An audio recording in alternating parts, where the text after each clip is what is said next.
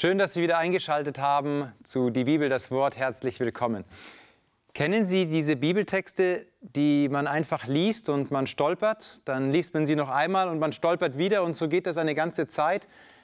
Genau einen solchen Bibeltext werden wir heute genauer ansehen. Ich freue mich, dass Sie dabei bleiben.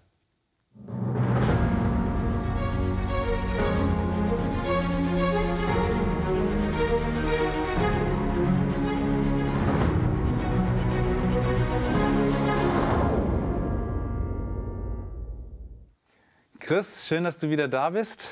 Du bist ein alter Studienkollege, ein alter Kommilitone von mir. Wir haben ja. zusammen Theologie studiert. Du hast aber auch in Theologie promoviert. Du hast einen eigenen YouTube-Kanal, Masterpiece, den wahrscheinlich ganz viele Leute jetzt schon abonniert haben, wo du ganz interessante Bibeltexte auch vorstellst.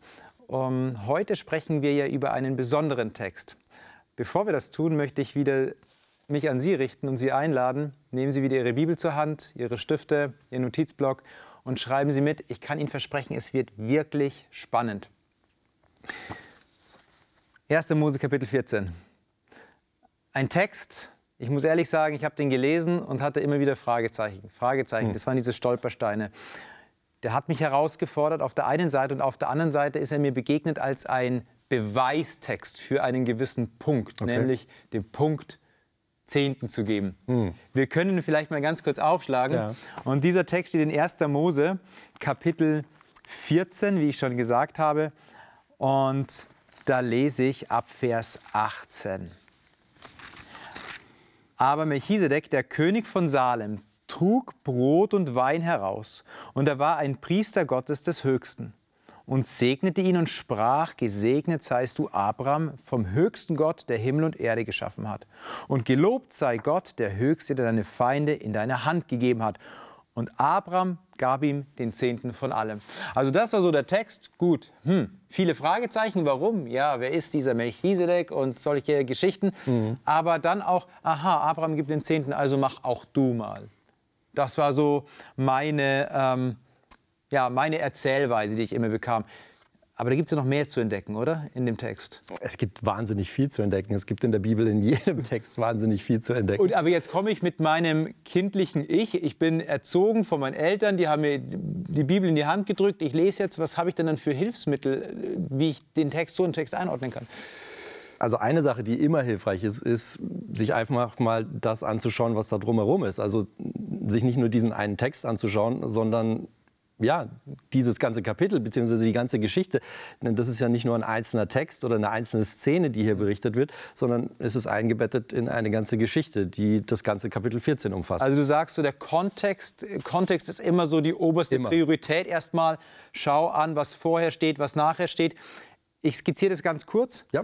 Ähm, wir lesen das jetzt nicht alles. Es geht dort um eine kriegerische Auseinandersetzung. Lot lebt ja in Sodom und Gomorra oder in Sodom und diese, diese Stadt Sodom wird von mehreren Königen angegriffen. Eine Koalition kann man sagen. Und ähm, da sind ungleiche Kräfteverhältnisse scheinbar. Es wird gekämpft. Lot wird letztendlich als Gefangener raus oder weggeführt. Auch ähm, Sodom, der König von Sodom, wird mitgenommen. Und das kommt Abraham zu Ohren. Und was macht Abraham? Ja, er jagt nach oder er stellt sich diesem Konflikt, dieser Auseinandersetzung oder übernimmt Verantwortung und mit einer kleineren Schar von Menschen befreit er Lot, befreit den König von Sodom. Und diese kriegerische Handlung passiert. Und jetzt kommt der Melchisedek. Okay, danke Chris, wir haben den historischen Kontext. Was mache ich jetzt damit? Also eine Sache, die immer ganz hilfreich ist, gerade wenn ich anfange, so einen Text zu studieren, ist mir einfach mal so einen Überblick zu verschaffen. Mhm. Das heißt, äh, die Frage zu stellen, wie ist dieser Text denn überhaupt aufgebaut? Gibt es da irgendwie eine Struktur, die man erkennen kann? Irgendein Design, äh, wie der Autor diese Geschichte erzählt? Wir haben vielleicht manchmal so den Eindruck, naja, da wird einfach so erzählt, was halt passiert ist. Aber wenn wir genauer hinschauen, merken wir, nee, der erzählt nicht einfach nur, was passiert, sondern der wählt sehr genau aus, was er berichtet und in welcher Reihenfolge das Ganze berichtet und welche Details da sind. So. Mhm. Kannst du das mal uns vielleicht so ein bisschen ähm, zeigen? Genau, also wenn ja, du uns mal in den Text mal anschauen. mitnimmst, genau, also wenn du ihn... Wir haben unseren Text hier, 1. Mose 14. Und äh, eine Sache, die am Anfang gerade immer sehr, sehr hilfreich ist, wenn ich so einen Text äh, studiere und versuche, den Aufbau herauszufinden, gerade bei längeren Texten, mhm. äh, ist, dass ich mich gar nicht erstmal in die Details verliere, sondern erstmal versuche, so große Blöcke rauszuarbeiten. Und bei der Geschichte ist es eigentlich relativ einfach, weil sie sich eigentlich in zwei große Teile grob teilen lässt. Mhm. wir haben den ersten Teil in den ersten zwölf Versen. Das ist die ganze Geschichte mit diesen Königen, die gegeneinander kämpfen und äh, wo es dann im Tal Sidim endet und wo sie alles mitnehmen, mhm, mhm, inklusive Lot und, und seiner, seiner ganzen Habe. Äh, und dann der zweite Teil, wo dann Abraham in die Geschichte einsteigt, mhm. der im ersten Teil überhaupt nicht erwähnt wurde äh, und wo er dann nachjagt und einen großen Sieg erringt und dann zurückkehrt und dann die Szene mit Melchisedek. Also so, dass das Design ist erstmal der zwei, äh, Teil 1, Abraham ist noch gar nicht ähm, von ihm die Rede. Es geht um Lot, es geht um die kriegerische Auseinandersetzung. Teil 2, ähm, Abraham betritt die Bühne. Genau, also eine Sache wäre zum Beispiel auf Personen zu achten. Wo kommen Personen vor? In welchem Teil der Geschichte? Wir sehen hier, Abraham kommt nur in dem zweiten Teil vor. Das heißt, wir sehen hier, das ist ganz klar ein zweiter Teil der Geschichte. Hier haben wir den ersten Teil. Okay, das ist mal grob. Äh, und was jetzt sehr, sehr hilfreich ist, ist, wenn wir uns Wiederholungen anschauen. Mhm.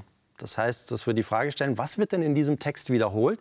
Wir haben zum einen Begriffe, die wiederholt werden, aber ganz interessant, weil wir ja vom Zehnten reden, wir haben auch Zahlen, die wiederholt mhm. werden. Mhm. Ähm, wenn wir uns das anschauen, wir haben hier die Zahl 12, die Zahl 13, die Zahl 14.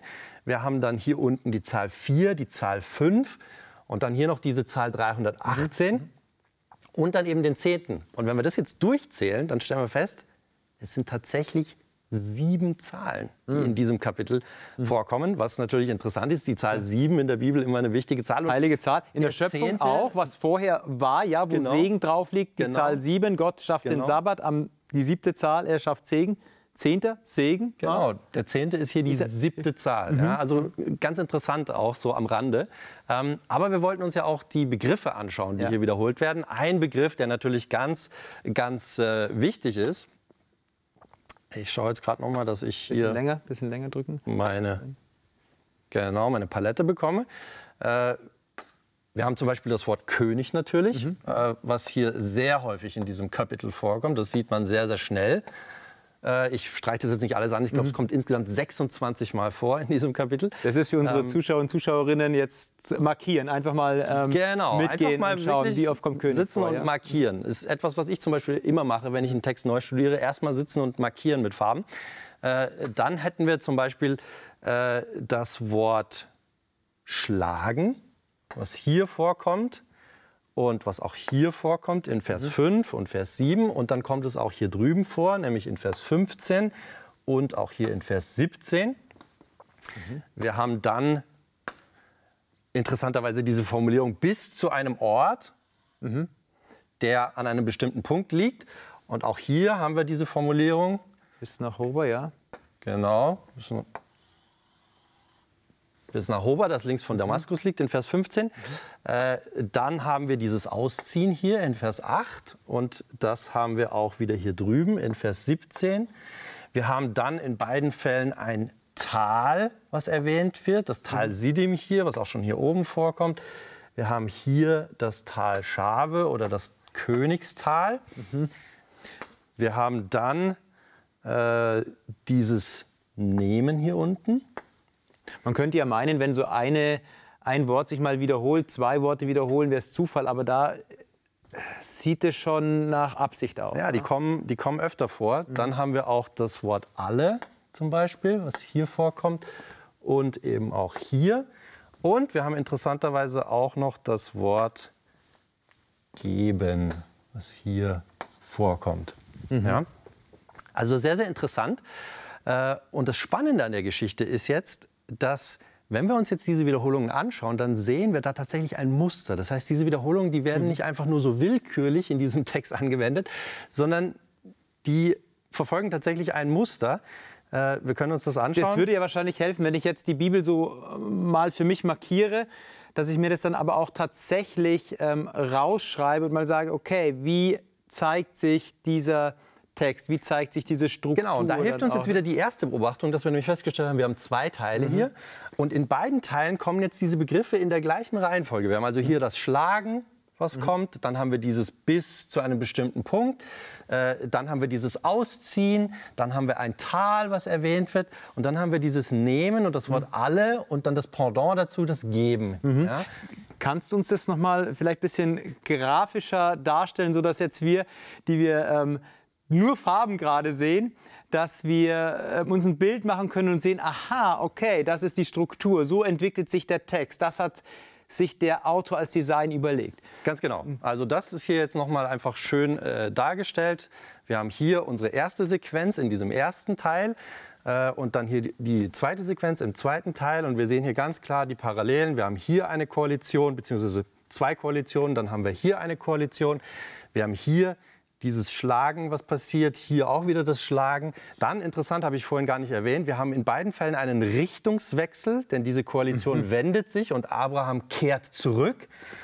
Dann haben wir ein Ausziehen hier in beiden Fällen, wo der König von Sodom involviert mhm. wird. Wir haben eine Begegnung im Tal und wir haben dann hier dass alles genommen wird und hier Abraham sich weigert zu nehmen, sondern er gibt von allem. Mhm. Ja. Also wenn man jetzt ein Drehbuch schreiben würde, man könnte es wahrscheinlich gar nicht besser jetzt äh, sich überlegen, weil man sagt ganz klar, okay, das verfolgt wirklich einen roten Faden der Autor. Er stellt da aber etwas gegenüber. Wir haben ein ganz klares aber was, Design. Aber was macht er jetzt mit dem Design? Ist es jetzt einfach nur, dass der Autor sich denkt, gut, Papier und Stifte gibt es noch nicht. Die Leute müssen sich den Text merken. Ähm, das ist mit Sicherheit ich, eine Sache. Ja? Genau, oder, oder, oder sagt einfach, lest den Text langsamer, ja? Oder bremst er mich ja, dann, oder was? Ich glaube, ein Aspekt ist Schönheit. Der Text mhm. ist tatsächlich schön. Er hat ein Design. Das sagt ja auch etwas aus über Gott, der, der Autor dieses, äh, dieses Buches ist. Er hat nicht nur einfach eine schöne Welt geschaffen, sondern er schafft auch einen schönen mhm. Text. Aber die Schönheit in der Bibel, das Design der Bibel ist nie nur ein Selbstzweck, sondern hat immer ein Ziel, nämlich uns zum besseren Verständnis zu helfen. Und gerade diese Parallelstrukturen äh, sind sehr dazu angetan, dass wir äh, über Vergleiche nachdenken. Mhm, ja, dass man Vergleiche ziehen kann, zum Beispiel zwischen verschiedenen Personen oder Personengruppen.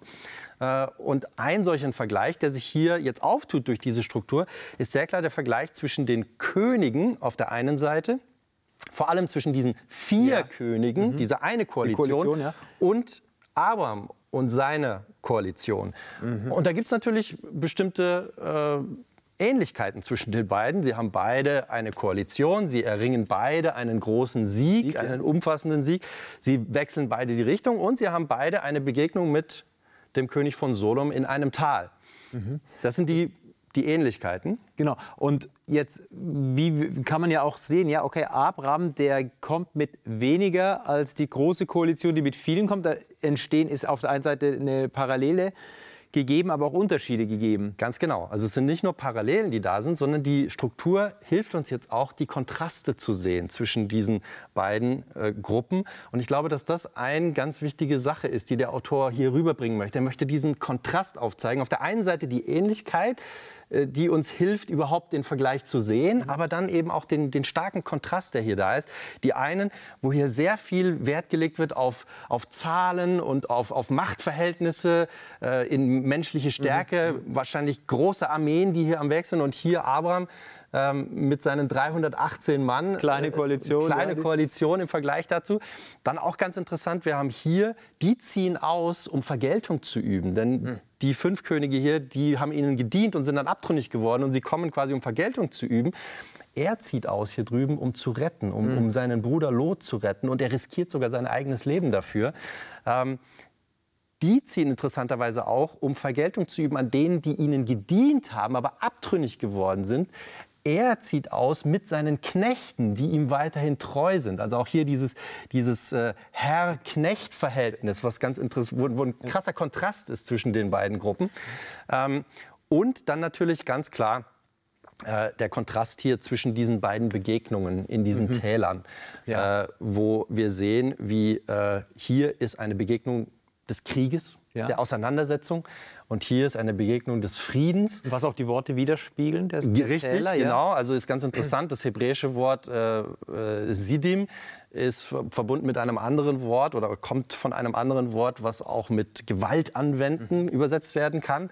Äh, hier dieses Wort Schave kommt von einem Wort, was mit übereinstimmen mit mhm. jemandem äh, übersetzt werden kann. Also selbst die Namen hier drücken eigentlich diesen mhm. Kontrast aus. Also da, da, ähm, muss ja jemand, der den Text liest, der jetzt so aufmerksam und langsam liest, der muss ja unfassbar gespannt sein, was immer passiert. Ja? Also wenn ich jetzt höre, ja, da äh, Tal Schave, ja, was passiert denn für eine Begegnung? Und durch diese Struktur, das hast du gerade schön dargestellt, wird ja auch Charakterstudie betrieben.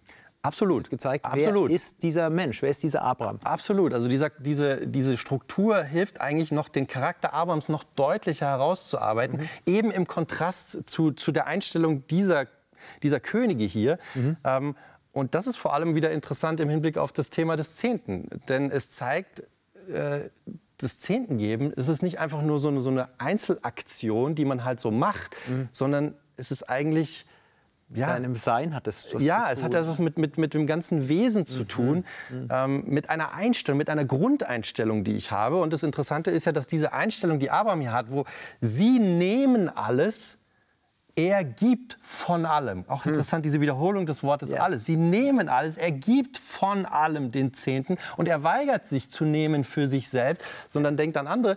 Und das ist genau die Einstellung, die wir schon in Kapitel vorher hatten, nämlich in Kapitel 13, wo wir diese Auseinander auch interessant, Auseinandersetzung wieder, ne? die hm. beiden Kapitel nebeneinander. Da 13, ist Lot, 14, Abraham, ja. Da haben wir Lot und Abraham in der Auseinandersetzung. Und da ist auch wieder Abraham, der, der dem anderen den Vortritt lässt und nicht mhm. für sich selber nimmt.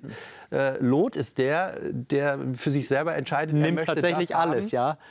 Und wir sehen dann, was dabei herauskommt am Ende ja. mit dieser Einstellung. Ja, wir sehen es auch hier mit den Königen, was am Ende mit mhm. dieser Einstellung herauskommt.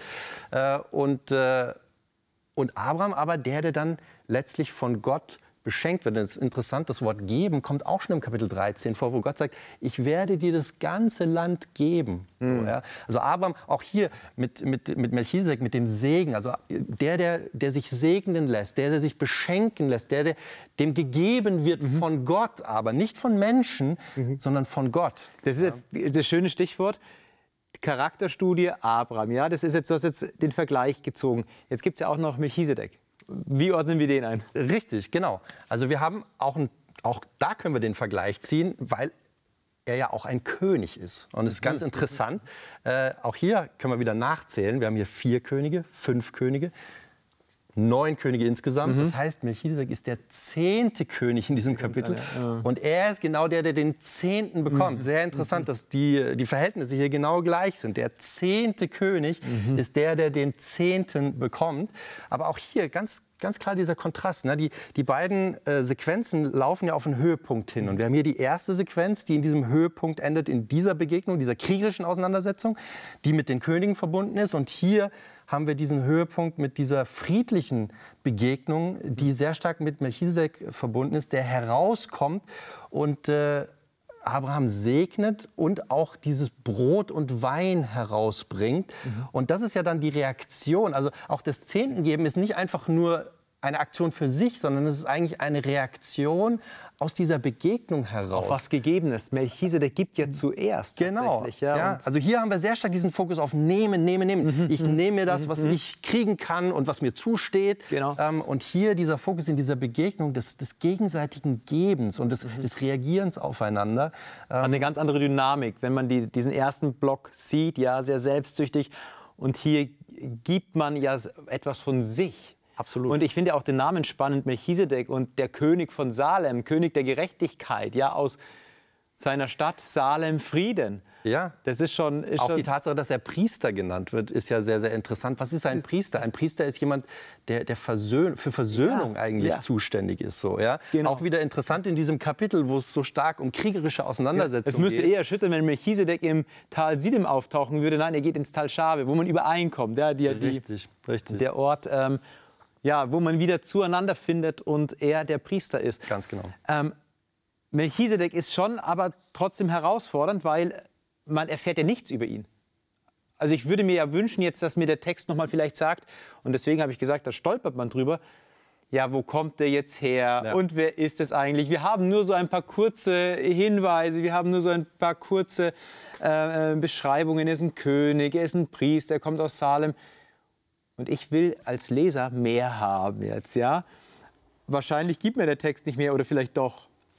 naja, es ist ganz interessant, wie er eben beschrieben wird. Und die Tatsache, dass er so, so mysteriös ist, äh, zeigt ja schon an, äh, dass der Autor wahrscheinlich mehr im Sinn hat. Er möchte, er möchte auf, auf etwas Tieferes noch hinweisen. Hm. Dieser Melchisedek ist nicht einfach nur eine historische Figur, die er ja, die ist er tatsächlich, ganz klar. Ja. Ähm, aber gleichzeitig steht er auch äh, für etwas. Und ich meine, die späteren biblischen Schreiber äh, greifen das dann auf. Ja, ja. Wir haben es in den Psalmen, Psalm 110, genau. äh, wo Nach das erwähnt wird. Äh, genau. Und dann auch noch im Hebräerbrief, äh, wo ganz Kapitel klar 7, die Verbindung auch zu Jesus dann gezogen wird. Mhm. Und das ist ja auch wieder sehr interessant, wenn wir hier gelesen haben, er bringt Brot und Wein heraus. Äh, es das erinnert. Ist, erinnert, es erinnert, uns ja, ja also, als aufmerksame Bibelleser. Richtig. ist eine sehr, sehr wichtige Kombination in der Bibel, dieses Brot und Wein, äh, was er hier herausbringt. Ähm, und äh, das heißt, wir haben ja hier ein Kapitel, in dem es um Rettung geht, ja. äh, in dem es um äh, ja, diese, diese, diesen, diesen Sieg geht über mhm. das Böse eigentlich. Mhm. Ähm, und man kann sich da die Frage stellen, was hat das alles mit uns zu tun? Ja. Und im Endeffekt ist es ja genau unsere Geschichte. Ne? Wir ja. sind auch durch die Sünde, sind wir eigentlich verschleppt worden. Mhm. Aber das Gute ist, da ist einer gekommen, der unser Bruder ist. Ja. Äh, und der kommt und der rettet uns. Und äh, jetzt diese Symbolik des Brotes und Weines bringt es ja neutestamentlich gesehen nochmal auf diese Ebene, dass wir sagen, ja, und das ist genau der Grund für diesen Sieg. Das ist, das ist, warum dieser Sieg überhaupt möglich ist, weil da nämlich einer tatsächlich sich selbst gegeben hat, seinen Leib und sein Blut gegeben hat. Äh, und das bringt er heraus. Und das, da sind wir wieder bei der, bei der Sendung vom letzten Mal. Ne? Gott sagt, iss mich, ja, ja, trinke mich Nahrung. sozusagen. Ja? Ähm, ich mich nimm selbst. mich in dich auf. Ähm, und das finde ich dann auch wieder spannend, wenn wir diese große Perspektive uns nochmal anschauen, auch im Hinblick auf den Zehnten. Äh, weil es bedeutet, dass der Zehnten ja letztlich auch eine Reaktion ist auf dieses ultimative Geschenk. Ja, also nicht nur auf den, den Segen, den ich so in meinem Alltag vielleicht von Gott erfahre, sondern der existenzielle Segen, der mir eigentlich gegeben worden ist von mhm. Gott. Ähm, nämlich, dass er sich selbst für mich gegeben hat, damit ja ich leben kann. Ist ja ein schönes Bild. Ja, also man kann sich hineindenken, man kennt diese innere, inneren Kriege, innere Unruhe und dann wird die Geschichte zur Ruhe geführt. Ja? Und natürlich ist dann das Herz dankbar und man wird zuerst dort in die Ruhe geführt und dann folgt ja. die, die, der, der, der Zehnte, wo Abraham sagt, ja, ich, ich zeige, was das in mir gemacht hat. Genau. Spannend, dass Jesus auch nicht aus dem Geschlecht von Aaron ist, wo eigentlich alle Priester herkamen, sondern aus dem Geschlecht Melchisedeks. Ja. So sagt der Bibeltext immer. Ja da ist jemand, der einfach mehr ist und der erstmal Brot und Wein gibt, der sich selbst opfert, der sich selbst gibt, um in diese Ruhe hineinzuführen. Chris, ähm, es gibt so die äh, schlechte Nachricht, dass die Sendezeit immer begrenzt ist und ich finde, es macht unfassbar viel Spaß, mit dir die mhm. Bibel zu studieren und auch dann mal tiefer zu gehen, hineinzutauchen und zu schauen, was, was hat der Text vorbereitet für mich? Einfach mal mit frischen Augen dem Text zu begegnen dann nochmal lesen, nochmal lesen, nochmal lesen, Worte zählen, Strukturen finden und einfach sich am Herrn und am Text erfreuen. Dankeschön, dass du da warst. Sehr gerne. Und vielleicht ging es Ihnen wie mir ganz häufig, dass Sie über diesen Text gestolpert sind. Die schlechte Nachricht ist, ja, die Sendung ist jetzt vorbei. Die gute Nachricht ist, sie wird in der Mediathek gezeigt und Sie können sich ganz, ganz häufig alles anschauen nochmal wenn der ein oder andere Punkt dabei war, den Sie nicht mitmarkiert haben, einfach in die Mediathek gehen und die Sendung nochmal nachsehen. Ich darf Sie wieder einladen, mir Ihre Fragen zu schicken. Vielleicht ist was hervorgekommen, aufgebrochen bei Ihnen. Diese Frage nehme ich am Freitag mit. Und bis dahin vergessen Sie nicht, Masterpiece Bible auf YouTube anzusehen. Da gibt es viele fantastische Videos, ähnlich, ähnliche Texte wie heute besprochen. Bleiben Sie behütet. Bis bald.